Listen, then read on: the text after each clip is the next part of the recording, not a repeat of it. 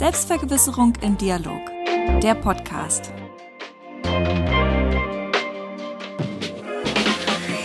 So, damit begrüße ich wieder alle ganz herzlich, die eingeschaltet haben. Ich äh, freue mich wieder auf die Woche. Ich begrüße dich ganz herzlich, Kevin.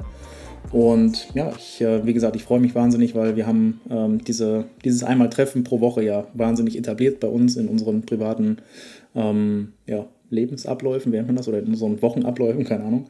Und sich einmal treffen, einmal ja, alles diskutieren, was es so gibt, immer sich ein Thema aussuchen. Ich bin wieder wahnsinnig gespannt und genau, wie geht's dir? Wie war deine letzte Woche? Jo, hey Marian, grüß dich auch. Und ja, wie war meine Woche? Ähm, es ist, äh, ja, ich habe jetzt ein paar Tage frei, muss ich sagen. Kann mehr oder weniger durchatmen. Es ist, ja, wenn man so lange im Studium war und so viel Stress hatte, dann verlernt man so ein bisschen das Ausatmen, muss ich sagen. Weil wir, wir hatten das, glaube ich, in der ersten Folge gesagt, dass wir uns ja aus dem Büro kennen, also von der Arbeit. Und ähm, ja, immer wenn ich mir davon Urlaub genommen habe, habe ich das ja für meine Klausuren genommen. Und deswegen, wenn man da so ein drin ist, da wieder rauszukommen, das äh, dauert so ein bisschen. Also so komisch das jetzt auch klingt, man muss den Urlaub, glaube ich, erstmal wieder lernen. Und das fällt mir gar nicht so einfach, muss ich sagen. Ich äh, tue das Beste. Ich äh, arbeite immer noch an unserem Podcast und gucke, wie man, wie man dann noch was rausholen kann. Und wir können jetzt stolz verkünden, dass wir das erste Video haben, was über 200 Views hat. Das mag jetzt für den äh, klassischen YouTuber ähm, lächerlich gering sein, aber für uns ist das schon eine ziemlich coole Nummer. Und haben jetzt auch zwölf Abonnenten und insgesamt über 1000 Views. Da habe ich mich tierisch drüber gefreut, muss ich sagen. Und ja, sonst, ja, sonst genieße ich so ein bisschen die freie Zeit. Ist jetzt nicht so viel, anderthalb Wochen. Ja, gibt es bei dir irgendwie mehr zu erwähnen? Ja, so viel mehr auch nicht. Mm, ich bin auch in den letzten, äh, ich sag mal, Papern und Klausuren für mein, mein Auslandssemester in Prag und muss da jetzt noch eine, eine Klausur, äh, ein Paper schreiben, also eine Hausarbeit, ich glaube 10, 15 Seiten oder so. Also nichts Wildes, ein Essay und ähm, genau, muss da noch ein bisschen dran feilen. Das Thema ist ähm, Security Issues in Japan, also dass die, ähm, inwieweit Japan sich äh, sicherheitspolitisch verhält oder welche, welche Belange, welche Elemente es gibt für die Sicherheitspolitik in Japan. Und genau, hm. hatte ja den Schwerpunkt auf internationalen Beziehungen. Okay. Und ist wahnsinnig spannend, immer in verschiedene Regionen, verschiedene Staaten reinzugucken, in verschiedene Politikfelder, also einmal irgendwie Umweltpolitik, Wirtschaftspolitik und dann eben Sicherheitspolitik. Hm. Ähm, ja, ist auf jeden Fall spannend, aber ich bin jetzt auch wie du, glaube ich, ein bisschen froh, dass, dass das Studium hinter einem liegt. Und ähm, ja, ich muss dann noch die Masterarbeit schreiben und dann bin ich in Politikwissenschaft durch. Und ja, freue mich auf jeden Fall wahnsinnig drüber. Und dann freue ich mich auch schon drüber, dass ähm, ich dann auch ein paar Tage auf jeden Fall ausspannen kann, wie du jetzt, dass du ein bisschen die, die Zeit eben genießt mit deinem Abschluss. Und genau, ich glaube, das muss auf jeden Fall immer mal sein. Weil Definitiv, ja, wir hatten, wenn wir irgendwie Urlaub hatten oder so, dann haben wir den genommen für Klausuren, wie, wie du schon meintest. Und so ein bisschen ist halt dann so ein bisschen der, der Tagesablauf immer auf Studium ausgerichtet oder auf Arbeit oder wie auch immer. Und dass man dann einfach mal nichts tut. Also dass man einfach mal weiß, okay, ich habe jetzt ähm, einfach die nächste Woche kann ich einfach mal nichts tun. Hm. Ähm, ist auf jeden Fall schön. Und auf jeden Fall spannend zu sagen, dass du sagst, das muss man erst noch lernen. Also viele Leute werfen ja auch den Studenten oder Studierenden vor, ich sag mal, dass die jetzt nicht prädestiniert sind dafür, hart zu arbeiten oder so. Das sind aber, glaube ich, eher Leute, die so geisteswissenschaftliche Studiengänge besuchen. Also von Medizinern, Ökonomen, äh, Naturwissenschaftler, da habe ich das ehrlich gesagt noch nie gehört. Immer nur so von ja, diesen klassischen Geisteswissenschaftlern, die, weiß nicht, griechische Mythologie oder ähm, Vergleich mit Literaturwissenschaften. Ja. ja. genau, sowas. Ähm, da, ja, da, genau. da hört man das eher. Ja, das stimmt auch wieder, dass man da auf jeden Fall eine Unterscheidung machen muss. Also gerade auch, äh, hat es gesagt, äh, Medizin, ich würde auch sagen Jura und so weiter, wahnsinnig schwierig, dass man oh, da ja. regelmäßig am Ball bleiben muss und wie man dann lernt. Und wenn die BIP voll ist, dann ist auf, je, auf jeden Fall sind 80 Prozent Juristen, die ähm, ja mit ihren dicken roten Büchern da sitzen und so dünn hm. wie, wie irgendwie ein Haar oder so ist dann die Seite. Und ich denke mir immer, oh Gott, so viel Wissen und wie viel braucht man dann später davon und ja, aber ich habe natürlich nicht, nicht so viel Einblick, deswegen will ich jetzt nicht klischeehaft über Juristen lästern. Ähm, nein, ich bin natürlich äh, interessiert am Studium, dass ich einfach mal sage, ich würde einfach mal gerne wissen, was ein Jurist so machen muss im Studium. Ähm, ja, ich habe mir bei YouTube zum Beispiel ein paar, ein paar Videos angeguckt darüber. Aber ja, bin dann auf jeden Fall auch froh, dass ich es nicht machen muss, weil es wirklich wahnsinnig viel Arbeit ist. Genau. Also ich muss sagen, um, ähm, ich habe die Jura-Klausur in äh, BWL richtig genossen. Das war Wirtschaftsrecht. Das ah, war echt schon echt super, äh, muss ich schon sagen. Ja, ja. ja das ist Aber auf jeden Fall so wichtig, dass man auch weiß, worum es geht und dass man äh, halt auch rechtlich ein paar Einblicke hat. Ähm, hm. es, es kommt, ich glaube, in vielen Studiengängen zu kurz und dann ähm, hat man entweder vielleicht ist der, zu, ist, ist der Fokus zu stark auf Wirtschaft oder zu stark auf Politik und dann fällt Recht ein bisschen runter oder man hat irgendwie nur Recht und dann erlebe ich manchmal Leute, die so politisch und wirtschaftlich gar keinen Sachverstand haben. Ähm, aber ja, wie gesagt, man, es, jedes, jedes Studium, jeder Beruf hat halt Vor- und Nachteile, klar, logisch, aber er hat auch eben Bereiche, in denen man sich mehr beschäftigen muss und automatisch dann keine Zeit und Kapazitäten hat, sich mit anderen Bereichen zu beschäftigen. Ähm, ja, genau, deswegen. Ähm, ist auf jeden Fall ein relevantes Thema und es ist auch eine perfekte Überleitung zu unserem Thema heute. Wir wollen nämlich sprechen über die, die Arbeit, wie sie sich verändern wird in Zukunft, inwieweit ja, New Work irgendwie stattfinden wird, die einzelnen Elemente daraus. Und die Vier-Tage-Woche ist zum Beispiel ein, ein Punkt, wo ich dann irgendwie dran denke, wenn irgendwie New Work ist, also KI und Machine Learning und äh, Maschinisierung, die macht viel der Arbeit überflüssig.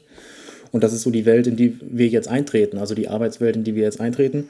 Hm. Und die ist dann eben so geprägt, dass Arbeit vielleicht nicht mehr den Stellenwert im Leben hat, ja, dass es eher zu einer Sinnsuche wird. Und ja, bin neugierig, wie, äh, wie, wie siehst du die Arbeitswelt der Zukunft? Wie ist so New Work? Was, was verbindest du damit? Ja, ich muss das ähm, eher als ähm, Hoffnung oder als Wunsch formulieren, weil wie das alles natürlich aussieht, können wir nur erahnen. Aber ich habe halt für die Zukunft die Hoffnung, dass der Begriff Arbeit, der sich ja sowieso schon seit Jahrzehnten oder Jahrhunderten immer weiter verändert, dass, er, dass dies auch weiterhin passiert und ähm, vor dem Hintergrund der KI, der Automatisierung, es zum Besseren umleitet, weil wenn wir uns mal früher die Arbeit angucken, da war das ja wirklich das Zentrum des Lebens. Es gab Arbeit und es gab Schlaf. Das war's. Es gab keine Freizeit, keine Selbstverwirklichung oder sonst was, sondern es ähm, reihte sich alles so um diesen ähm, Punkt ein, Arbeit. Und das hat sich halt äh, durch die menschlichen Fortschritt, hat sich das immer weiter verändert, hin, wie du schon gesagt hast, zu so einer Sinnsuche, dass man wirklich einen tieferen Sinn in seinem Tun sucht und nicht einfach nur das macht, weil man reingeboren wurde oder weil man überleben muss, sondern weil man sich darüber definiert. Und das finde ich ist eine sehr schöne Entwicklung. Und ähm, der technologische Fortschritt kann das ganz unterstützen, weshalb ich hoffe, dass das Ganze eher dazu wird, dass Arbeit ein Teilaspekt unseres Lebens bleibt, aber wie gesagt, ein Teilaspekt und nur das. Und ähm, das, äh, du hattest das schon mit der Vier-Tage-Woche angesprochen. Und da sehe ich eine sehr große Chance darin, ähm, dass die Menschen dann auch mehr Freizeit haben und diese Freizeit dann auch effektiv nutzen für sich selber. Und da könnte ich mir vorstellen, dass das ähm, dass das weitergeht, weil New Work ist ja nicht nur vier Tage Woche, sondern es ist äh, wirklich ein ganz neuer, ganz neue Definition von dem Begriff Arbeit. Und ich hoffe halt, dass das alles humaner wird. Dass, ähm, dass man sich nicht zu Tode rackert, sondern dass man das eher als Erweiterung des Menschen, ja, das ist eine gute Formulierung, dass man das halt wirklich als Erweiterung und nicht als eine Art Fremdkörper betrachtet. Und ähm, das ist so meine Hoffnung für die Zukunft, dass die Menschen mehr gucken können, was können sie, was wollen sie, ähm, wo liegen die individuellen äh, Talente und das in eine Gesellschaft einbringen. Und dazu muss natürlich der ganze Bezugsrahmen sich auch verändern. Und ich hoffe, dass wir das äh, in naher Zukunft hinbekommen. Ich bin ein bisschen skeptisch. Wie, wie siehst du das? Ja, ich bin auch äh, ein bisschen skeptisch. Es ist halt äh, schwierig, so Zukunftsentwicklungen äh, vorherzusehen und die irgendwie zu, ähm, ja, in den Rahmen zu setzen und sagen, ja, es wird die Richtung gehen, die Richtung geben. Aber ich bin auf jeden Fall der Meinung, dass, es, ähm, dass die Arbeitswelt sich so, so stark wandeln wird, wie sie das selten gemacht hat oder vielleicht noch nie gemacht hat. Und dass es nur noch eine Frage der Zeit ist, bis die Vier-Tage-Woche eingeführt werden muss. Weil wir haben zum Beispiel auf der einen Seite zu wenig Arbeit, jetzt schon, oder halt, ich sag mal, in den nächsten zehn Jahren. Aber wir haben auch den unfassbar starken Fachkräftemangel, wo, wo gesagt wird, okay, wir haben zu wenig Facharbeiter für eine Stelle oder für, für eine Branche. Das heißt, wir haben beide, beide Enden der Skala sind quasi unbesetzt. Dass wir einmal zu wenig gut ausgebildete Leute haben und dann zu wenig Arbeit generell. Und das äh, schließt sich ja so ein bisschen aus. Deswegen vielleicht ist das auch ein Problem, was sich irgendwie ähm, lösen wird im Laufe der Zeit. Ähm, ja, also ich, ich, ich gucke da immer mit, mit einem lachenden, mit einem lachenden und einem weinenden Auge drauf. Du siehst es, mhm. glaube ich, ein bisschen positiver. Also die positive Seite ist natürlich, dass die Menschen weniger plackern müssen, wie, äh, also weniger Plackerei, weniger Mühsal wie damals irgendwie 1800, als die Menschen noch sechs Tage die Woche arbeiten mussten und dann auch Kinder in den Fabriken und so weiter, Industrialisierung, ähm, als das irgendwie 1800 losging. Ähm, und ich glaube, dass das natürlich eine großartige Entwicklung ist. Heute nur noch in Anführungszeichen 40 Stunden. Ähm, und damals dann halt fünf Tage oder heutzutage fünf Tage. Und das ist einfach eine ganz normale, natürliche Entwicklung, dass es dann in, in Zukunft nur noch vier Tage sind. Ähm, dementsprechend versuche ich das eben auch immer positiv zu sehen. Gerade mit der Sinnsuche und so weiter, dass die Menschen eben sagen, okay, was will ich wirklich in meinem Leben machen? Und dann das eben, hattest du schon gesagt, also dass Arbeit nicht so im, im Zentrum steht, sondern dass mhm. ja, Arbeit eben nicht mehr so zentral wird. Auf der anderen Seite ist halt so Arbeit auch immer eine riesige, eine riesige Identifikations- Möglichkeit oder ein Identifikationspunkt, dass die, dass, dass die Leute sagen, na, wer bist du, was machst du? Also dass das schon in einem Atemzug genannt wird, ja, ich bin der äh, Peter und ich bin Chirurg oder so, dass das irgendwie schon ein Teil der Identität ist. Und wenn das eben weniger ein Teil der Identität wird, sprich Menschen nur noch vier Tage die Woche arbeiten und sich weniger über ihre Arbeit ähm, selbst definieren, dass dann mhm. auch vielleicht so eine Art ja, entsteht von fehlender Identifikation, sprich die Menschen wissen nicht mehr genau, ja, wer bin ich denn? Ähm, und da muss meiner Meinung nach nicht so rangegangen werden, ja, jeder kann gucken, was, was kommt und jeder äh, kann irgendwie selbst wählen, was man macht. Also will man morgens irgendwie puzzeln oder lesen oder Musik machen und Musik hören, keine Ahnung. Ähm, dass das alles so ein bisschen zu schwammig ist und so ein bisschen zu vage. Deswegen ist eine Idee meinerseits irgendwie, dass es so eine Art Pflicht gibt, dass man sich zwischen 50 Sachen entscheiden kann, die man macht. Und dass dann jeder frei wählen kann, was man machen will. Das ist dann halt nicht acht Stunden, sondern vielleicht eine kleinere ja, drei, vier Stunden. Und dann eine Sache ist vielleicht äh, Leuten vorzulesen, irgendwie Migra Migrantenkindern vorzulesen oder im Altenheim, ähm, im Altersheim so eine Art Zivildienst zu machen, dass man dann irgendwie halt nicht arbeitet, aber man hat was anderes, freie, äh, freie Freizeitgestaltung, sage ich mal, in Bahnen, dass eben jeder sich doch noch irgendwie über etwas anderes identifizieren kann. Ähm, ja, vielleicht sehe ich das aber auch alles so wichtig und vielleicht ist für dich Identifikation mit der Arbeit nicht mehr so, so wichtig, so das, was ich so raushöre, sage ich mal, ne? Überhaupt nicht. Also du hattest einen Punkt schon ganz gut angesprochen mit Plackerei. Daher kommt ja der Begriff Arbeit. Und ähm, früher war das ja wirklich eine reine Plackerei. Also da gab es wenig Jobs, die eher angenehm waren. Und das hat sich zum Glück äh, weiter ähm, humanisiert, sozusagen, dass die Jobs humaner geworden sind. Weil früher war das ja ganz üblich, dass man beim Arbeiten auch gestorben ist. Das war ja eher gang und gäbe als die Ausnahme. Und wenn man das jetzt so in der heutigen Zeit hat, das eine identitätsstiftende ähm, Wirkung, finde ich. Und das finde ich ist irgendwo auch ein bisschen traurig, muss ich sagen, dass man sich über Arbeit schon identifiziert, weil die Identität eines Menschen, das ist ja etwas tief Persönliches. Und wenn sowas wie Arbeit ein wichtiger Bestandteil davon ist, finde ich, sollten wir ein, ähm, ein anderes Verständnis dafür bekommen.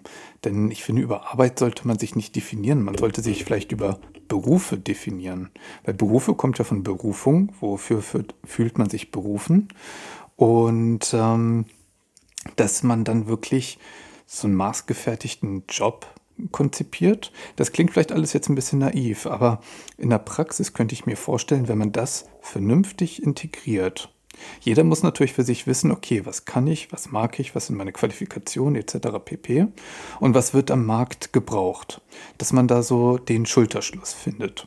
Und da bin ich mir ziemlich sicher, dass das auch klappen kann, gerade durch unsere moderne Gesellschaft sehe ich da immer mehr die Möglichkeit, dass das auch funktioniert, weil wir haben einen enormen Wohlstand aufgebaut und auch durch die technologischen Fortschritte bin ich mir ziemlich sicher, dass das auch möglich ist, dass für jeden ein Platz an der Sonne sozusagen vorhanden ist. Und ähm, das würde, glaube ich, auch den, die Gesellschaft einmal stärken, die Menschen werden zufriedener und ähm, das muss ich aber natürlich auch über das Gehalt aus äh, definieren. Also ich rede jetzt nicht davon, ähm, dass wir so im Paradies leben, jeder kriegt das Gleiche und so weiter und so fort, sondern dass äh, die, die weniger arbeiten, auch weniger bekommen und die, die mehr arbeiten, halt dementsprechend mehr, klar, auch nach Qualifikation und so weiter und so fort. Aber dass grundsätzlich es möglich ist, dass ähm, jeder sich einbringen kann mit seinen individuellen Fähigkeiten. Wir hatten das schon so ein bisschen am äh, bedingungslosen Grundeinkommen an festgemacht. Und da musste ich gerade nochmal dran denken, wo du meintest, die Leute können ja äh, Migrantenkindern etwas vorlesen. Das ist ja auch eine Tätigkeit. Und das ist, glaube ich, der springende Punkt, dass die Menschen nicht mehr Arbeit nachgehen, sondern Tätigkeiten. Und ähm, das halte ich für sehr, sehr wichtig. Und da kann man sich wieder drüber definieren, weil das viel individueller ist. Weil Beruf, äh, Quatsch, Arbeit klingt so sehr nach, was die Wirtschaft jetzt will. Und deren Anforderungen muss man gerecht werden und tätig werden oder Beruf, das klingt mehr individueller, mehr humanistischer, finde ich. Ja, und, ich habe da jetzt ja. Ich hätte da jetzt nicht so den, ähm, die Unterscheidung gemacht zwischen ich definiere mich über Arbeit oder über den Beruf. Letzten Endes äh, geht beides Hand in Hand. Also ein Beruf kommt, wie gesagt, von Berufung und ich finde auch den ähm, Begriff Beruf, ich mache diesen, diesen Beruf tausendmal schöner, als zu sagen, ja, was ist dein Job? Also der Begriff Job, den habe ich immer halt äh, mit, ja, mit Plackerei und so weiter in, in Verbindung. Aber wenn du jetzt zum Beispiel, ähm, ja, sagen wir, dass ich äh, Krankenschwester bist, dann ist das dein Beruf, Pflegerin, Pfleger. Und du hast dann die Arbeit, die einfach nicht, nicht wegzudenken ist. Das gleiche für einen Chirurg, das gleiche für einen Postboten. Dass mhm. man sich mit deinem Beruf identifiziert, dann muss man das automatisch auch mit der Arbeit machen. Ähm, ja, die, die, Entscheidung, äh, die Unterscheidung hätte ich nicht gemacht. Aber dass du zum Beispiel noch den Punkt aufmachst mit Tätigkeit, dass man vielleicht, Tätigkeit ist halt sowas, was man eben nicht regelmäßig macht und nicht äh, in, dem, in dem Ausmaß wie eben ein Beruf oder eine Arbeit. Und ja, dass das eben genau das ist, was ich meinte, mit dem, dass man vielleicht einen Tag die Woche Freiheit von der Arbeit, weil durch Digitalisierung so viel wegfällt, äh, wird es da mhm. irgendwann zu kommen, früher oder später. Ähm, und dass man dann eben so ein bisschen frei wählen kann. Also du hast es so als Tätigkeit beschrieben, was so ein bisschen spontan ist, wo man auch vielleicht Woche für Woche neu entscheiden kann. Ähm, äh, sich einfach neu einzubringen. Ist natürlich die Frage mit der Einarbeitungszeit, ob das irgendwie Sinn macht. Aber ich glaube schon, dass, das, dass sich das so ein bisschen einspielen wird. Dass die Menschen ich denke, dass die Menschen, ähm, wenn die wirklich das Interesse haben, jemandem was vorzulesen, dann denke ich auch, dass die das regelmäßig machen. Aber es ist halt individueller dass, ja. ähm, dass da so der Zwang wegfällt. Ich finde, das ist ganz, ganz eklig, Menschen zum Arbeiten zu zwingen, weil ich bin fester Überzeugung, wenn wir jedem Menschen unter gewissen Voraussetzungen halt ähm, so einen Grundstock an die Hand geben von 1300 Euro beispielsweise, dass die Menschen dann trotzdem die Ärmel hochkrempeln, aber dann individuell gucken, was kann ich und wie kann ich mich der Gesellschaft das zunutze machen. Ja, ich glaube nicht, dass dann die große Faule, Faulheit äh, ausbricht. Und ähm, das ist die gleiche da, Diskussion, die wir beim, beim BGE schon hatten. Also genau, schon, genau. Schon und das Meinung, könnte ich mir vorstellen, das ist so ein wichtiger Punkt für New Work, dass das damit zusammenhängt. Weil wenn du im Nacken hast, okay, ich habe da ein gewisses Polster, das reicht aus. Und jetzt kann ich mich ähm, diesem neuen Arbeitsmarkt, dieser neuen Arbeitswelt besser individueller ein, eingrooven. Und äh, da sehe ich schon ziemlich viele Vorteile. Und wenn wir das Ganze jetzt nochmal ein bisschen mit Zahlen unterfüttern, weil das Ganze wird immer so naiv ähm, betitelt, dass das ähm, nicht funktioniert und so weiter. Es gibt Studien aus Großbritannien, die halt nahelegen, dass die Vier-Tage-Woche ähm, also das, die Vier-Tage-Woche bedeutet nicht, dass einfach die Arbeit in, von fünf Tagen auf vier zusammengepresst wird. Also dass man dann täglich zehn Stunden arbeitet statt acht, sodass man auf die 40 kommt. Nein, dass wirklich ein Tag komplett wegfällt. Und die Studien haben halt gezeigt, dass, ähm, dass die Produktivität entweder gleich bleibt oder sogar bis zu 40 Prozent zunimmt, weil die Leute sehen, ah, okay, ich muss nur für vier Tage die Woche das hier machen, dann ist das eine viel größere Motivation, wenn er weiß, ah, okay, ich habe jetzt äh, drei Tage Wochenende und ähm, das überrascht mich gar nicht, dieses Ergebnis, muss ich sagen. Und darum geht es ja eigentlich in der Wirtschaft, Produktivitätssteigerung. Und ähm, aber es haben halt immer noch so viele diese Einstellungen, ähm, wie ähnlich zur Medizin. Das darf nicht angenehm sein, das, ähm, da muss man sich durchbeißen und ähm, so ist ja auch die Einstellung halt zu Medikamenten. Wenn die schmecken, dann kann es ja kein Medikament sein. Und so ist es häufig mhm. bei der Arbeit auch. Wenn es Spaß macht, ja, dann kann das ja nicht wirklich Arbeit sein. Ja, ich, das finde ich eigentlich eine extrem ein traurige Einstellung du definierst das, glaube ich, ein bisschen zu weit. Also für mich, also das, was bei dir letzten Endes rauskommt, wenn du sagst, die Menschen sind produktiv und äh, sie werden nicht faul, sondern sie machen was, aber halt was anderes, was ihre Leidenschaft ist, dann werden mhm. wir ein exponentielles Wachstum haben, was irgendwie Leinwandverkäufe angeht und Acrylfarben, weil jeder denkt, ach Mensch, ich glaube, ich lerne mal malen oder so oder zeichnen, wie auch immer. Würdest du das jetzt machen? der größte Acrylmaler. Also ich würde einfach mal sagen, ja, wenn, wenn man so viel Zeit hätte wie, wie beim BGE, dann würde ich da auf jeden Fall mit anfangen. Ich würde dann wieder das sehen, dass ich bezweifeln. Das hättest du sonst gemacht. Wenn, wenn das wirklich dein Interesse wäre, dann hättest du deine Freizeit, die du hast, äh, genutzt, um Acrylmalerei auszuprobieren. Ja, bislang, bis, bis, nein, nein, nein. Bis, bislang habe ich da halt noch nicht vielleicht die Zeit zu gehabt. Und ich habe noch nie, oder ich hatte immer andere Hobbys, andere bessere Hobbys, meiner Meinung nach, wo ich besser drin bin, was mir selber persönlich mehr, mehr bringt, einen Mehrwert bringt. Ähm, und habe da einfach nie den Gedanken gehabt. Aber ich habe noch, ich müsste jetzt nie nachdenken, okay, ich habe jetzt irgendwie mein ganzes Leben frei, weil wir haben das bedingungslose Grundeinkommen. Was mache ich mit dieser frei gewordenen Arbeit? Und wenn ich so drüber nachdenke, dann komme ich zu solchen Gedanken wie, ähm, ja, ich fange jetzt an zu malen oder für mich ist auch Musik machen oder Musikinstrument lernen so was, wo ich sage, das, das bringt jeden Menschen weiter. Natürlich, das Gehirn äh, verbessert sich dadurch, mehr Aufnahmekapazitäten durch äh, Instrument lernen. Ich glaube, das ist überall belegt. Oder eine neue Sprache lernen. Aber das bringt ja der Wirtschaft nichts, das bringt keinem anderen was, wenn ich jetzt unbedingt gut spiele und wenn ich schlecht spiele, äh, haben noch negative Auswirkungen auf andere Leute.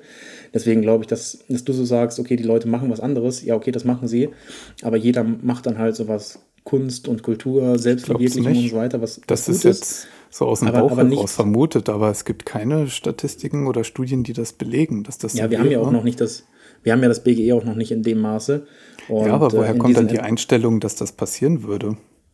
Ja, das ist meine, meine Lebenserfahrung, dass wenn man sagt, okay, ich bin im Urlaub oder wenn Leute sagen, sie sind im Urlaub, was machen sie dann? Dann sonnen sie sich vielleicht am Strand oder sie gehen durch die Stadt und gucken, gehen in Museen rum. Also niemand macht in seiner freien Zeit, wenn er im Urlaub ist, keine Ahnung, dann ist niemand jemand niemals da, der sagt, okay, ein bisschen lese ich jetzt Leuten vor, während ich Urlaub habe. Das ist, glaube ich, das ein gutes kann man Beispiel. aber auch nicht vergleichen, weil ein Urlaub ist ja nur so zwei Wochen und das Ganze sind natürlich auch mittel- bis langfristige Entwicklungen. Und da bin ich mir ziemlich sicher, weil wenn wir uns mal angucken, ähm, es ist Ehrenamt ist in Deutschland sehr, sehr weit verbreitet. Und das machen die Menschen, obwohl sie schon einen Job haben. Und da könnte ich mir vorstellen, dass das weiter auch aus, ähm, äh, sich ausentwickelt. Aber um auf den Punkt New Work zu kommen, nochmal zurück, äh, weil es soll ja keine Debatte über das BGE sein. Ähm, da die Vier-Tage-Woche ist es ein Aspekt. Dazu zählt natürlich auch nochmal Mobile Working. Und, aber das sind auch nur so kleine Instrumente, die dazukommen. Ähm, was auch hinzukommt, sind ganz andere Hierarchien. Also New Work ist nicht einfach nur, ähm, ja, wir fahren mal, stellen mal einen Tischkicker hin, das ist immer so der Klassiker. Wir bieten frisches Obst an, äh, machen Homework und äh, das ist New Work. Nein, das sind ein paar kleine Details. Dazu zählt auch sowas wie, dass ähm, man nennt es Unbossing. Also, dass es nicht mehr so die klassischen Chefs gibt, die wie so ein Führer da vorne stehen und sagen, so, äh, das und das passiert jetzt und eure Meinung zählt nichts und äh, ihr macht jetzt einfach, sondern dass es eine Demokratisierung dieser Prozesse geht, wo die Leute sich zusammensetzen und sagen, ähm, mit ihren verschiedenen Kompetenzen, so und so könnten wir es machen. Einer muss natürlich dann das äh, in die Hand nehmen und durchführen. Also sagen so, okay, darauf einigen wir jetzt und jetzt Attacke. Und äh, das gehört natürlich auch mit dazu. Und ähm, das fände ich da könnten wir, glaube ich, extrem von profitieren, weil wenn die Menschen sehen, sie werden ernst genommen, sie können sich integrieren, führt das auch dazu, dass man mit den Konsequenzen viel eher auf Zustimmung stößt, weil man ja selbst mitgewirkt hat. Und ähm, man hat auch schon gezeigt, Unternehmen, die viel liberaler sind, kommen viel besser durch Wirtschaftskrisen, weil die Leute dann sagen, ja, okay, ähm, ich bin ein Teil hiervon und ähm, ich sehe den Ernst der Lage und bin auch bereit, vielleicht hier und da auf was zu verzichten. Und die Motivation, da ähm, durch diese harten Zeiten durchzukommen, ist dann viel, viel höher, als wenn man einfach nur so ein kleines, bedeutungsloses Rädchen ist. Und ja. das zählt natürlich auch zu New Work, die Demokratisierung von Unternehmen, weil Demokratie haben wir bisher immer von Politik gekannt und in der Wirtschaft hat eher so ein autoritärer Stil ge, ähm, geherrscht. Und das könnte ich mir vorstellen, weil ich sehe ganz häufig bei sehr autoritären Unternehmen die gleichen Probleme wie bei sehr autoritären Staaten. Die ähm, haben vielleicht kurzfristig Erfolg, weil die sagen können, dahin gehen wir jetzt und ähm, fertig. Aber ähnlich wie bei Demokratien sind doch die viel stabiler. Und das, das hat man auch bei Unternehmen gezeigt, dass die, die demokratischere Verhältnisse haben, viel, viel stabiler sind gegenüber äh, Krisen. Ja.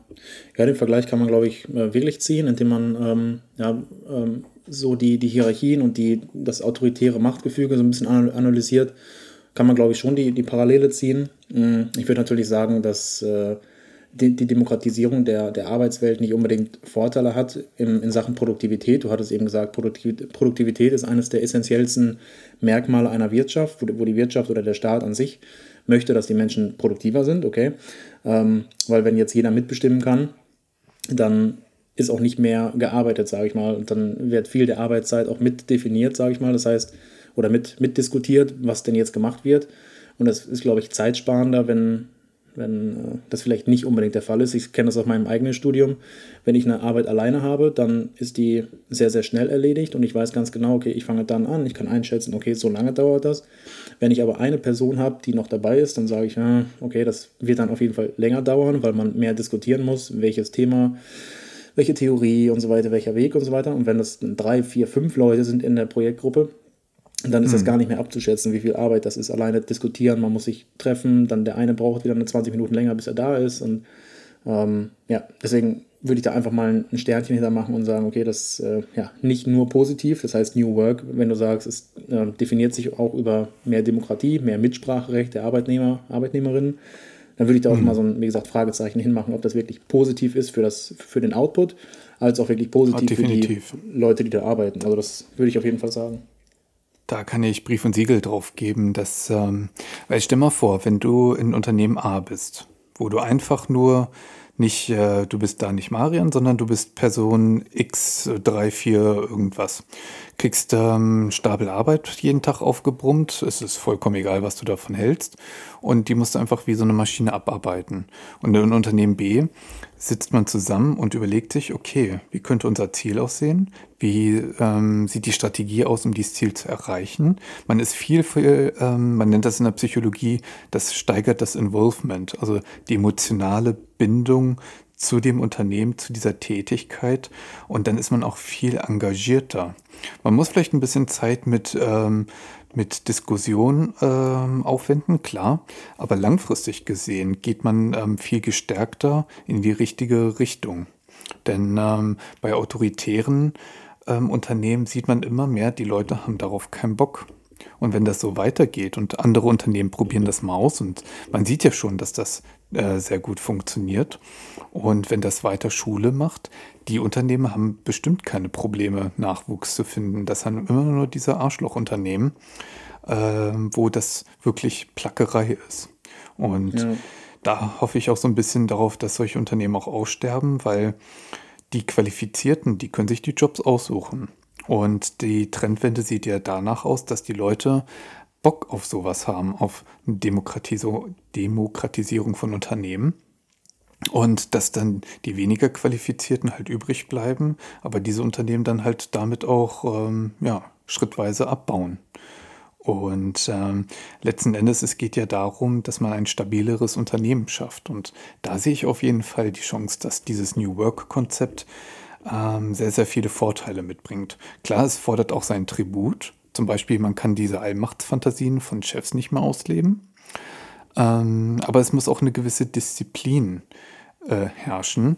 Und da muss natürlich auch eine andere Arbeitseinstellung äh, stattfinden. Also wenn man so jemand ist, der immer einen Viehtreiber vor sich braucht, der einen sagt, äh, wo man hinzugehen hat, Ja, für solche Menschen wird das vermutlich nichts, aber grundsätzlich könnte ich mir vorstellen, wenn man das kommuniziert, wenn man das wirklich lebt, das ist natürlich auch ein Umsetzung, äh, Veränderungsprozess und der wird ein bisschen knatschen, aber langfristig könnte ich mir vorstellen, dass da die Leute dann viel, viel engagierter sind.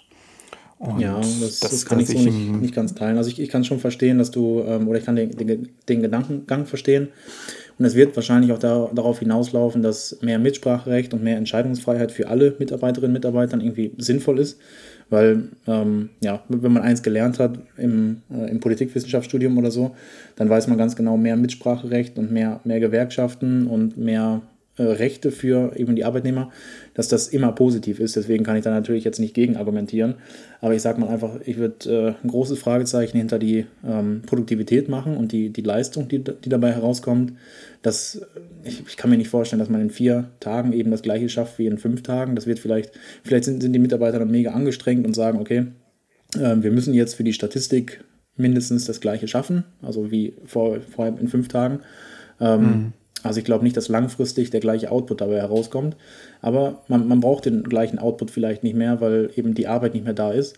Ähm, durch Digitalisierung wird eben so viel wegfallen. Und dann ist halt die Frage, ob, ja, ob es auch schlimm wäre, wenn der Output nicht der gleiche ist. Ähm, dass man einfach ich sagt. Ich denke, okay, er wird sogar größer sein. Weil wenn du dir mal einen klassischen Job anguckst, wenn du mal all und äh, guckst, was kannst du mit KI, mit Automatisierung schon rausholen. Da kann man unfassbar viele Fettschichten abschneiden, bis man zum Muskelgewebe kommt. Und das ist dann halt so die maximale Effizienz. Weil wenn du dir mal anschaust, ähm, allein in deinem Studium, da, wo du wirklich, ähm, also mal ganz ehrlich, man studiert ja nicht wirklich acht Stunden ganz konsequent. Ähm, äh, ja, man studiert ja nicht so lange konsequent. Ähm, wenn du dir all diese Nonsensaufgaben streichst, dieses, ähm, ja, hier mal mit jemandem klönen, da mal mit jemandem quatschen und all dieses Nonsens, das mal wegstreichst. Das wird da ja auch in einer Vier-Tage-Woche der Fall sein. Nee, ich denke eher nicht, weil wenn das dann alles zusammenkomprimiert wird, sind die Leute motivierter, ähm, zackig das abzuarbeiten, weil sie dann wissen, ah, okay, dann habe ich äh, drei Tage, wo ich die Füße hochlegen kann. Und ähm, da bin ich, also klar, es wird nicht komplett bei Null sein, gar keine Frage. Aber es wird enorm äh, zurückgehen, weil man hat mal so eine verdeckte äh, Umfrage gemacht, weil öffentlich hätte das, glaube ich, keiner zugegeben. Da hat man gefragt, okay, wie viel arbeiten Sie und wie viel davon ähm, arbeiten Sie wirklich? Und da hat, haben manche angegeben, gerade mal zwischen drei bis vier Stunden täglich wirklich produktiv zu arbeiten und den Rest für privates Gedöns ähm, auf der Toilette rumdödeln oder mit Leuten im Flurfunk äh, ein bisschen zu quatschen. Kaffee trinken. Genau, genau, ja, genau. Meiner Meinung und nach wird das, das wird meiner Meinung nach genauso in vier Tagen der Fall sein. Wie vorher hat man fünf Tage gearbeitet und auch vielleicht die Hälfte der Zeit verplempert mit privaten Gesprächen, Kaffee trinken und so weiter dass das äh, also relativ schnell Studien haben das Gegenteil erwiesen.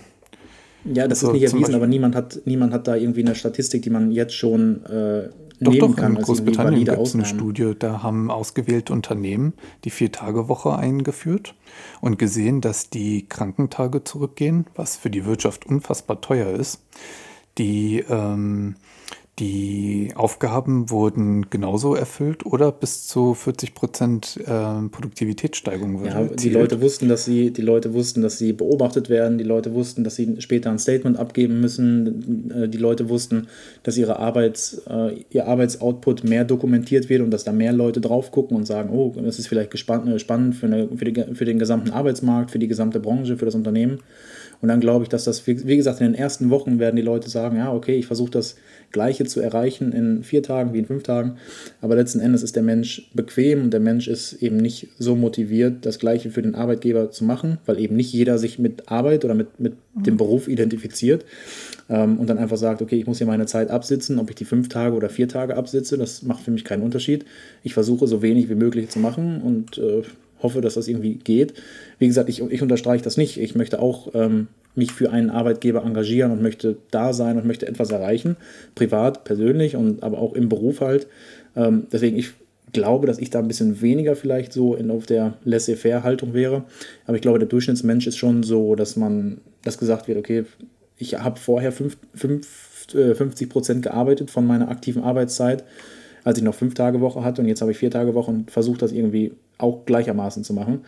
Ähm, ja, also du, so, du ähm, warte mal, wär, wärst du jetzt für die vier Tage Woche oder eher nicht? Ich glaube, so, was würde kommen. dir besser äh, ich, nee, ich meine, würdest kommen. du ähm, in einer vier-Tagen-Woche besser arbeiten in der, als in der fünf? Oder äh, das konnte ich jetzt nicht ganz raushören, ob, du, ob das was für dich war. Das ähm, äh, war mir nicht ganz klar. Ich, ähm, also angenommen, ich hätte jetzt einen Job, 40-Stunden-Woche, dann würde ich es auf jeden Fall ausprobieren. Also ich bin ja immer neugierig und würde es ausprobieren. Und würde aber sagen, dass mein Arbeitsoutput nicht der ist wie, ähm, wie in einer Fünf-Tage-Woche. Dass ich vielleicht von acht Stunden dann eben äh, auch nicht natürlich acht Stunden arbeite, aber natürlich nicht so wenig wie die Leute, die vielleicht nur 50 Prozent arbeiten. Vielleicht arbeite ich dann 90 Prozent von, also wie, echte Arbeit während der Arbeitszeit. Mhm. Und das ähm, bei, bei einer Vier-Tage-Woche kann nicht der gleiche Output rauskommen wie bei einer Fünf-Tage-Woche. Wie gesagt, langfristig gesehen, in einem Jahr. Jeder Mensch, der ein Jahr, sage ich mal, eine Vier-Tage-Woche hatte, der wird in die gleichen Routinen, in die gleichen Muster zurückfallen, dass man 50 Prozent nur seiner Arbeit, seiner aktiven Arbeitszeit wirklich arbeitet. Und dann ist natürlich unterm Strich weniger gearbeitet mhm. als, äh, als bei einer Fünf-Tage-Woche.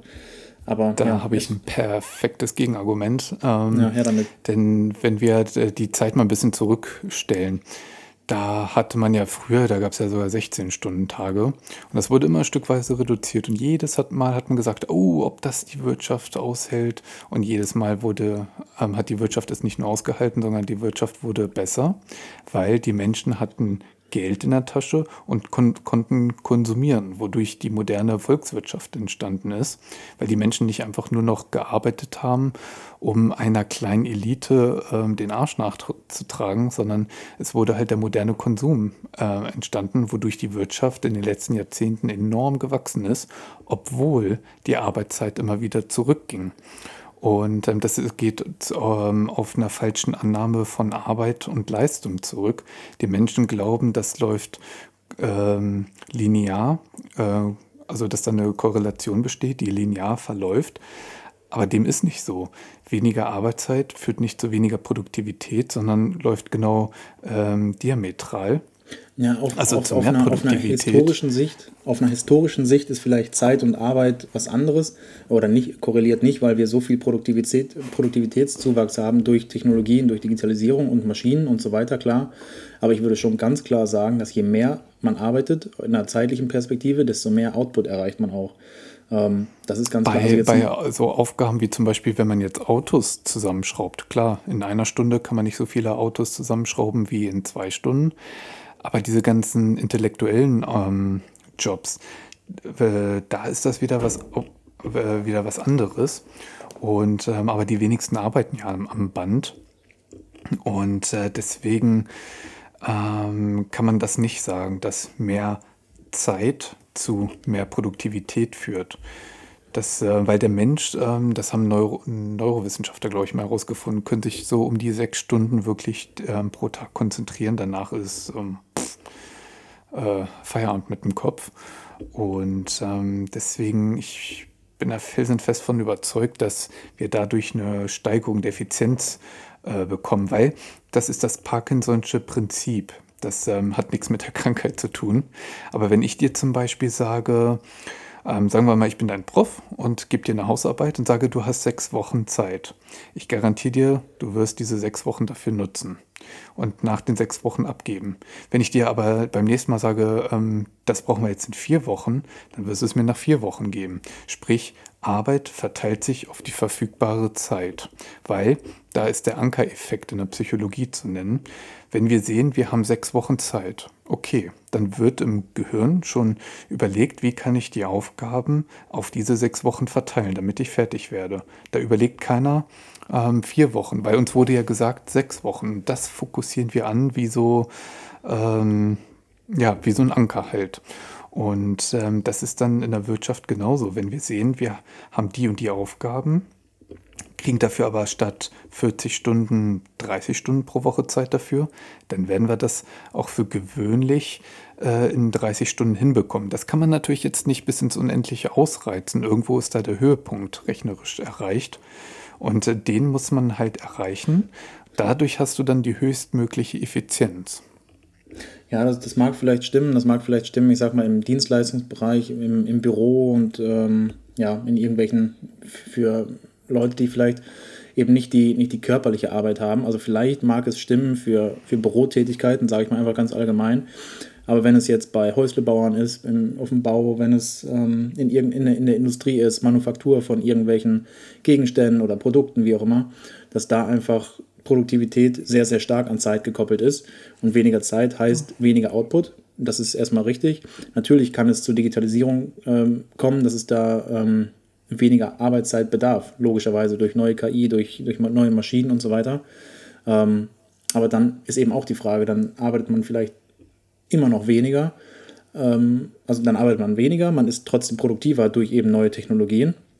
Klar, aber mhm. dass man, ähm, ja, dass es, dass es trotzdem die Frage ist, ob es, ob es Sinn macht, das eben auf vier Tage zu reduzieren, weil dann eben, weiß ich nicht, du verlässt dich automatisch auf die steigende Technologie. So. Und wenn die kommt, dann könnte man, was sehr wahrscheinlich kommt, vier Tage nur noch arbeiten, vielleicht irgendwann nur noch drei Tage.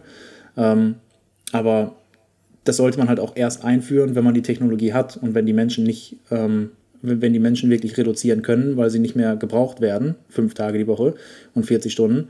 Also sobald die Technologie da ist, wird es zu einer, äh, wird es, wird es zu einer Vier-Tage-Woche kommen. Aber ich würde nicht vorgreifen und sagen, okay, wir machen jetzt eine Vier-Tage-Woche und hoffen darauf, dass die Technologie schon die Produktivität wieder einholt, die ja verloren gegangen ist durch die mhm. ähm, weniger Zeit, die investiert wurde. Und ja, das ist immer so ein, so, ein, so ein Zwiespalt zwischen der Technologie. Natürlich wird es produktiver werden. Die Menschen werden pro Person und pro, ja, sagen wir einfach mal, pro Person produktiver werden, was halt die letzten 100, Tage, 100 Jahre auch der Fall war. Ähm, natürlich sind die Menschen deutliches produktiver geworden. Und deswegen wird es auch dazu kommen, dass, dass es weniger Tage wird, äh, dass es weniger Tage bedarf der Arbeitswoche.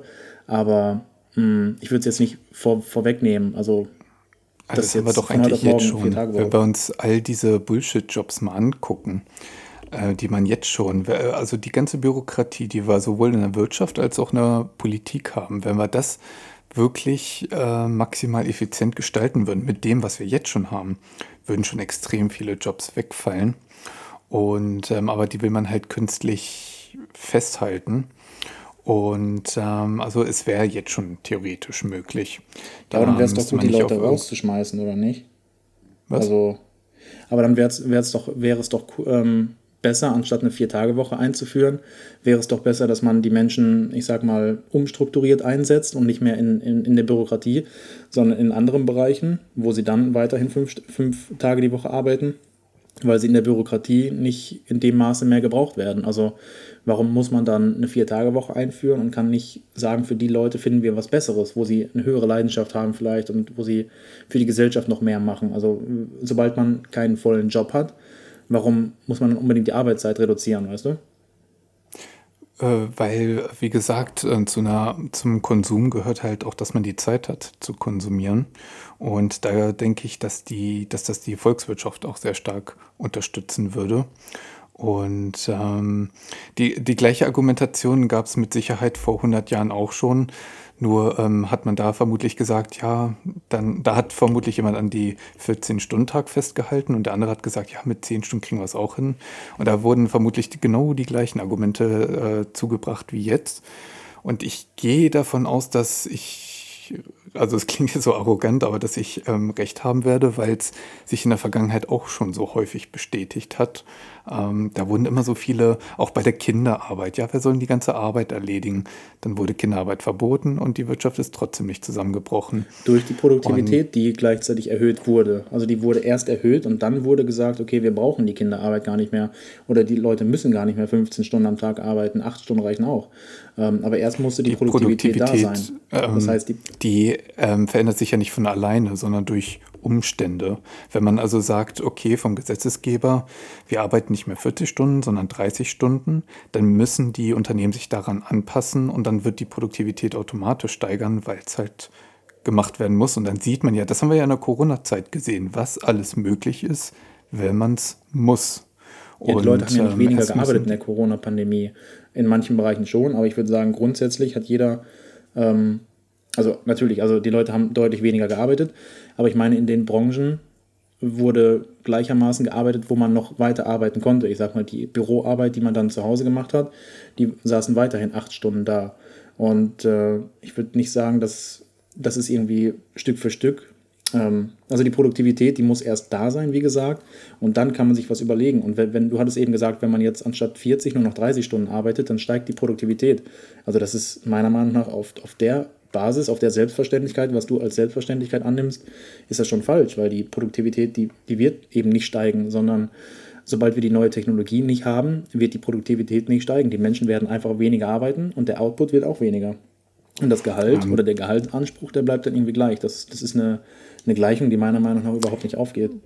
Oh doch, doch. Ähm, wenn wir uns mal die Arbeitswelt angucken, damals, als man das immer weiter reduziert hat, da hat man ja nicht geguckt, ähm, oh, jetzt hat man was erfunden, die Produktivität ist gesteigert, dann können wir das ja mit der Arbeitszeit runtergehen. Nein, erst wurde die Arbeitszeit reduziert, ähm, häufig durch äh, die SPD. Die hat da sehr viel Leistung äh, erbracht für die Arbeiter. Ähm, und dann hat man gesehen, ah, okay, es geht auch mit weniger Arbeitszeit. Ähm, also so rum war es erst und nicht andersrum, weil ähm, von alleine werden Unternehmen niemals die Arbeitszeit reduzieren und gleiches Gehalt bezahlen, weil aus deren Sicht wäre das ja dumm. Ja, das wäre auch dumm, weil genau die, die die gleiche Meinung haben wie ich, dass der Output geringer wird. Sobald das stimmen würde, was du sagst, mit weniger Arbeit mehr Output, dann würden die Unternehmen heute noch, würden die eine Vier-Tage-Woche einführen, wenn der Output höher wäre. Denn die Unternehmen entscheiden, dass letzten Endes die Wirtschaft entscheidet, ob, die, ob der Arbeitsmarkt auf vier Stunden standardmäßige Arbeitszeit reduziert wird oder es dabei bleibt. Denn wenn die nee. Produktivität äh, und, die, und der Output mehr werden nee, nee. würde, dann würde die, die Unternehmen das machen, die Wirtschaft würde das machen. Und weil es eben nicht der Fall ist, sind 99,9 Prozent aller Unternehmen weiterhin bei der Fünf-Tage-Woche. Die Arbeitszeiten wurden immer nur reduziert, weil es eine gesetzliche Vorgabe war. Aber die Wirtschaft hat das niemals ähm, gemacht, weil das der Markt so entwickelt hat. Das war immer die Politik, die da die Gesetze zugegeben hat. Und jedes Mal hat man halt gesehen, ah, okay, es geht auch mit weniger. Äh, man hat gesehen, mit 14 Stunden kann man es gleich erreichen wie mit 16, mit 12 wie mit 14 und so weiter und so fort. Ähm, so rum läuft das. Aber die Wirtschaft wird nie von sich aus sagen, ja, okay, wir sehen gerade mit vier äh, Tage Woche kann man das gleich erreichen wie mit fünf. Ähm, also reduzieren wir das. Das sind immer ähm, politische Gesetz, also Vorschriften. Ähm, welchen Punkt ich aber auch noch anbringen will, ist, mh, das muss natürlich vom Mindset her auch sich viel ändern, denn ähm, die Arbeiter waren lange Zeit und sind es heute immer noch gewohnt, der Chef sagt, was zu tun ist, das machen wir, fertig. Und wenn man sich an sowas Jahre oder Jahrzehnte lang gewöhnt hat, dann ähm, eignet man oder trainiert man sich so ein bisschen das eigenständige Denken ab. Man hat so ein bisschen das Gefühl manchmal bei Beamten, dass das der Fall ist, ähm, weshalb so eine Art Inner Work notwendig ist, dass man sich auch proaktiv einbringt, Disziplin mit an den Tag legt und sieht, ah, okay, äh, der Chef äh, triezt mich nicht in die richtige Richtung, sondern ich muss mit anpacken und tragen. Und äh, das, das muss natürlich auch stattfinden, dass man ähm, da so eine neue Einstellung zu erhält. Zu, zu der ganzen Arbeit, zu welcher welche Rolle man in einer, im Unternehmen einnimmt und äh, das, das muss natürlich auch äh, berücksichtigt werden. Aber da bin ich ähm, sehr positiv gestimmt, dass das von den jungen Menschen, von der nächsten Generation, die halt jetzt rankommt, dass das da vermutlich ähm, gewünscht, gefordert wird und auch umgesetzt. Da bin ich mir ziemlich sicher. Ja, ja ich glaube auch, das ist so eine Definition, die man oft von der ja, Generation Z hört dass eben, ja, wir wollen mehr Mitbestimmung in der Arbeit, wir wollen nicht eben, wir wollen eben nicht nur ein Zahn, Zahnrät, Zahnrädchen sein, man. Ähm, wir wollen halt einfach einen höheren Anteil haben am Output, wir wollen wichtiger werden. Aber ja, also kann ich nachvollziehen, das geht mir auch so, natürlich. Aber so auf, auf konservativer Sicht kann ich eben so die Stimmen verstehen, die sagen, es kann nicht jeder mitbestimmen. Und es kann nicht jeder einen wichtigen Teil darstellen, der im Fernsehen gezeigt wird und gesagt, okay, das ist Sachbearbeiter XY und der hat auch einen wahnsinnig wichtigen Job. Also wenn jetzt jeder Sachbearbeiter in jedem Unternehmen weiß oder es auch der Fall ist, dass die Person einen wichtigen Job hat und ein wichtiger Teil ist des Unternehmens und ein wichtiger Teil des Outputs, dann irgendwo hapert es da. Also es kann eben nicht jeder ähm, einen wichtigen Teil einnehmen. Deswegen braucht es einfach Menschen, die vielleicht nicht die hohen Karriereambitionen haben, die den, äh, die, die, die Arbeit machen, eben aus Notwendigkeit, um den Lebensstandard zu erhalten. Mm, aber es kann eben nicht jeder irgendwie der nächste Politiker werden und äh, ja, jeden Tag in, in, in den Medien genannt werden als, ja, ich habe die neue Idee und so weiter. Deswegen. Aber es will äh, doch auch keiner. Das, ähm, ja, aber du meintest ja, die, die Leute eine höhere, eine höhere Wichtig Wichtigkeit haben. Ja, aber nicht jeder, nicht jeder. Ähm, das ist natürlich klar, wenn wir jetzt einen großen Konzern haben, dass man da nicht bis zum Praktikanten nach unten telefoniert und fragt, ja, wie siehst du denn das? Sondern es muss natürlich alles so in kleine Einheiten unterteilt werden, so in Teams. Und ähm, nicht jeder hat da den gleichen Anspruch und möchte das machen. Das ähm, ist in manchen Branchen vermutlich größer, manchen eher kleiner. Und von der Warte aus denke ich, könnte das schon passen. Es werden vermutlich viele sich damit schwer tun, weil man, ja, wie ich äh, vorhin schon gesagt hatte, weil viele Chefs dann nicht mehr ihre Allmachtsfantasien ausleben können. Und ähm, das, das ist natürlich auch ein sehr disruptiver Ansatz, muss man sagen. Und ähm, viele betreiben halt auch so ein bisschen, ähm, warte mal, wie nennt man das?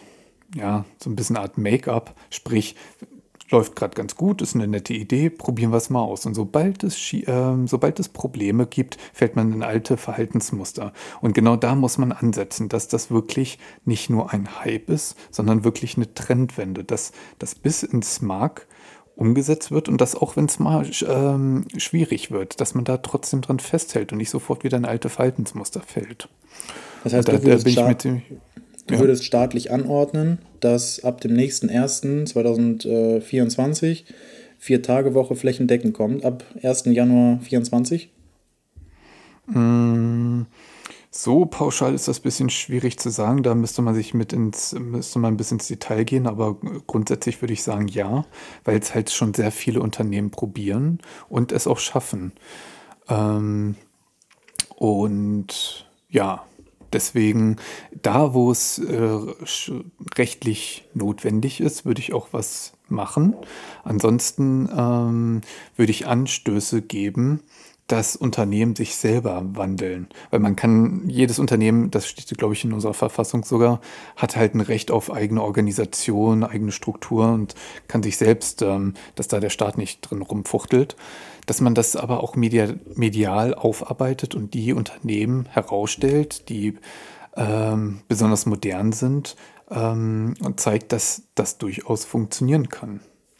Ja, und, ja. ja also ich würde halt nicht sagen, also ähm, Du hast dann die, die Meinung oder die Ansicht, dass der Staat es übergeordnet festlegt, ist halt für mich einerseits zu pauschal, andererseits hast du auch gesagt, da wo es notwendig ist. Ähm, ich würde sagen, in keiner Branche ist es aktuell notwendig, die Arbeitszeit von einer Fünf-Tage-Woche auf eine Vier-Tage-Woche zu reduzieren. Und in keiner, in keiner Branche ist es so dringend, dass man sagt, okay, es muss jetzt passieren, weil die Produktiv Produktivität, die wird abnehmen. Wie gesagt, da drehen wir uns ein bisschen im Kreis. Da, da ist unsere Meinung, glaube ich, so diametral. Meiner Meinung nach wird mit einer Vier-Tage-Woche die Produktivität ganz sicher im Gegensatz zu einer Fünf-Tage-Woche abnehmen. Und dementsprechend, wenn man von heute auf morgen die äh, Vier-Tage-Woche einführt, würde Deutschland eine riesige, einen riesigen Produktivitätsverlust erleiden. Wettbewerbsfähigkeit würde in ganz Europa, global, würde komplett runtergehen. Ähm, und irgendwo ist es ja auch in, in der Wirtschaft ist es ja oft so ein kleines Detail, also ein kleiner eine kleine Delle quasi, ein kleiner Dip. Wenn man äh, ja, die Produktivität anguckt, dann kommt vielleicht der neue Wettbewerber aus einem anderen äh, Land und dann mhm. haben wir auf einmal die und die Branche nicht mehr. Das heißt, meiner Meinung nach kann das auf jeden Fall große Auswirkungen haben, wenn man so eine ja, an und für sich kleine, kleine Einstellung oder kleine Adaption, Nachjustierung macht, vielleicht an, an der und der Stellschraube.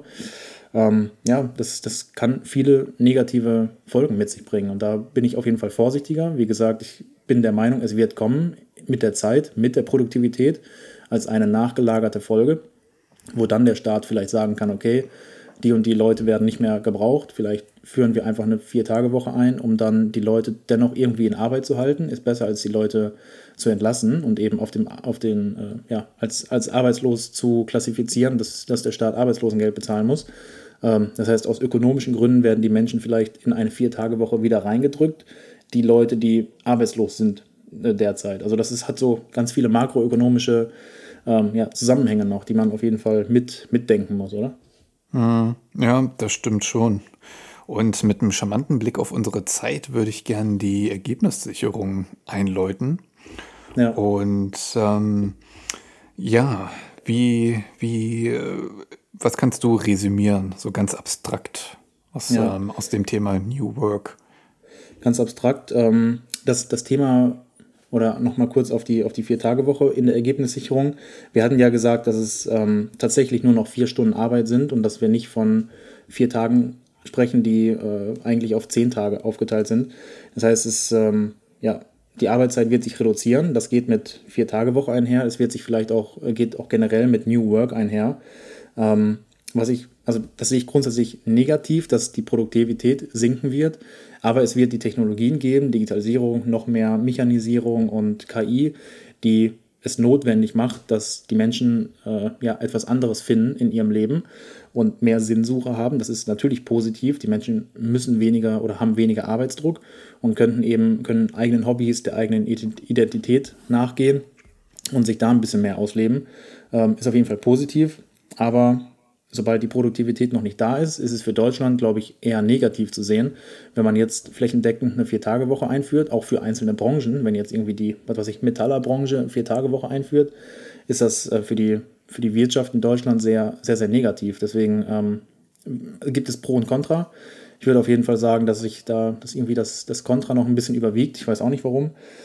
Ähm, ja, das wäre es so von mir. Was hast du noch als, als Zusammenfassung, Ergebnissicherung? Also ich sehe die, das New Work als ein hervorragendes Konzept, um, äh, und da sehe ich das komplett anders als du, um die Produktivität durchaus zu steigern, um den Menschen mehr in die Prozesse zu integrieren, um ähm, den einzelnen Menschen sichtbarer zu machen, dass jeder seine eigene Individualität mehr einbringen kann und dass dadurch nicht nur die Wirtschaft an sich profitiert, sondern auch die Gesellschaft als äh, Ganzes. Und ähm, deswegen hoffe ich, dass, das, dass wir weiter vorgehen im, mit Blick auf äh, die Arbeitswelt, weil wir haben einen sehr großen Weg hin, schon zurückgelegt. Wenn wir uns mal angucken, wie die Arbeitswelt vor 200, 300 Jahren war, da haben wir uns sehr, sehr schön nach vorne entwickelt und ich hoffe, dass dieser Weg weitergeht. Und ich bin mir das muss man natürlich alles im Detail noch ausarbeiten. Und da bin ich mir ziemlich sicher, dass man da wirklich mit Zahlen und Fakten dann wirklich visualisieren kann, dass das durchaus funktioniert.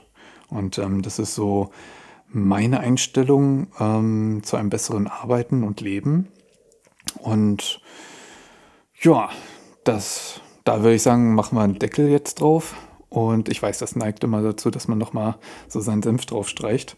Mhm. Ähm, ja, an der Stelle würde ich sonst nur noch sagen, dass ähm, wir natürlich ganz gespannt sind, was die Zuhörer dazu sagen. Und ähm, haut uns das ganz gern mal in die Kommentare rein, dass wir diese Diskussion da weiterführen können. Und ähm, wenn euch die Folge gefallen hat, würden wir uns natürlich auch über einen Daumen nach oben freuen und natürlich auch über ein Abonnement. Gar keine Frage. Und ja, das, äh, das war's von mir. Hast du was zu ergänzen? Ähm, nee, nichts zu ergänzen. Wie gesagt, wahnsinnig spannendes Thema. Du meinst gerade Senf, dazugeben, ist auf jeden Fall schwierig, so ähm, ja, das Thema Thema sein zu lassen und äh, zu sagen, okay, wir können es aktuell nicht weiter ausdiskutieren. Das, die, die Zeit wird es letzten Endes zeigen, wer wer irgendwie recht hat, was die Produktivität angeht, was das beste oder was die beste Lösung sein könnte für Deutschland. Und ja, ich bin auf jeden Fall gespannt und wir werden das auf jeden Fall, da bin ich sehr sicher, in nächsten Folgen noch ausdiskutieren und immer wieder aufnehmen, so gesehen. Und genau, haut alles in die Kommentare, was eure Meinungen sind, Verbesserungsvorschläge, freuen wir uns riesig drüber. Und genau, das war's von mir. Genau, ciao, ciao. Jo, genau, das erstmal dazu.